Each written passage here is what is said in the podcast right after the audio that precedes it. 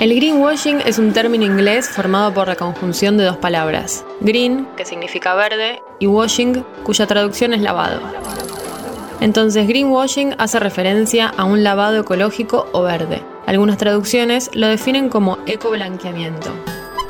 Te contamos cómo descubrirlo en los próximos 5 minutos. Economía circular. Hola, bienvenidos a un nuevo podcast de Economía Circular en Interés General. Somos Daniela Quintana y Sofía Ribeto. En este episodio vamos a hablar sobre greenwashing, qué es, cómo descubrirlo y evitar sentirse engañado.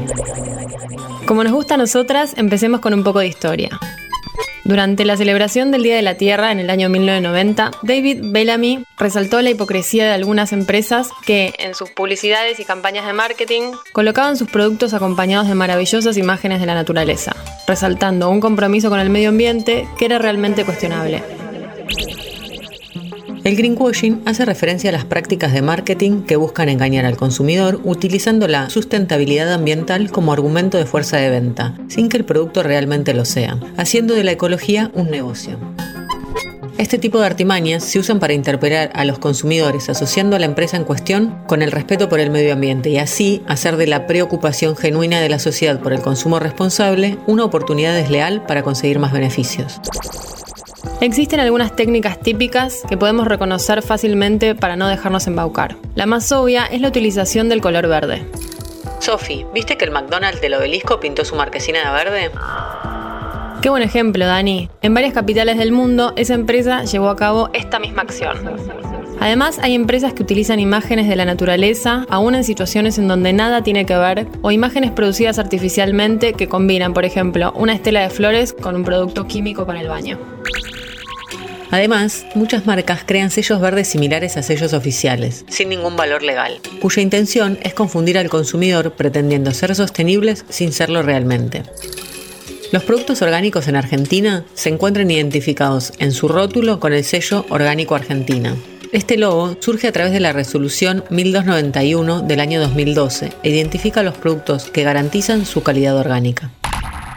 Dani, ¿sabías que gracias al estricto control oficial a cargo del SENASA y las empresas certificadoras nacionales, Argentina es hoy uno de los países abastecedores de productos orgánicos más confiables del mundo?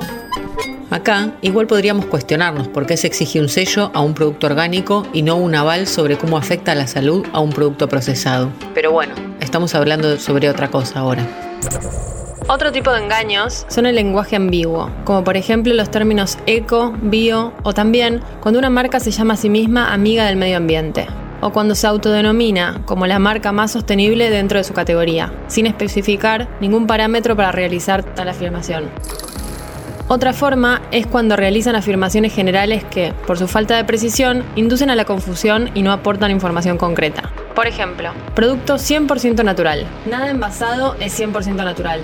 No te dejes engañar.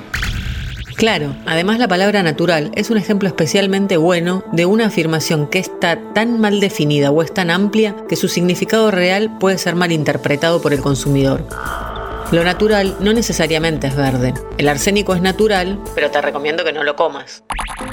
Para descubrir algunos engaños un poco más sofisticados, es necesario prestar atención a las etiquetas. Cuando un producto dice de forma grandilocuente, sin tal o cual cosa, lo más probable es que sea un punto para distraerte sobre el resto de la composición del producto. En la industria cosmética, por ejemplo, es centrarse en un ingrediente activo natural que da la ilusión de que el producto no está compuesto por otros ingredientes químicos dañinos. ¿Sabías que el orden en que aparecen los ingredientes indican la proporción en la fórmula? Lo primero que se menciona es lo que más tiene y lo último lo que menos. Por otro lado, si la información no está en la etiqueta, podés tomarte el trabajo de entrar en la página web, pero justamente la falta de información clara y precisa es siempre la primera alerta. No se trata solo de que te engañen a vos. El greenwashing deslegitima y hace que los consumidores perdamos la confianza en proyectos y compañías de servicios y productos que realmente son verdes, que están comprometidos, que tienen otro modelo y de por sí están haciendo un esfuerzo grande por entrar al sistema de mercado. Ahora que sabemos de qué se trata el greenwashing, nos despedimos hasta el próximo episodio de Economía Circular en Interés General. ¿Querés auspiciar en Interés General Podcast? Escribinos a contacto arroba interésgeneral.com.ar.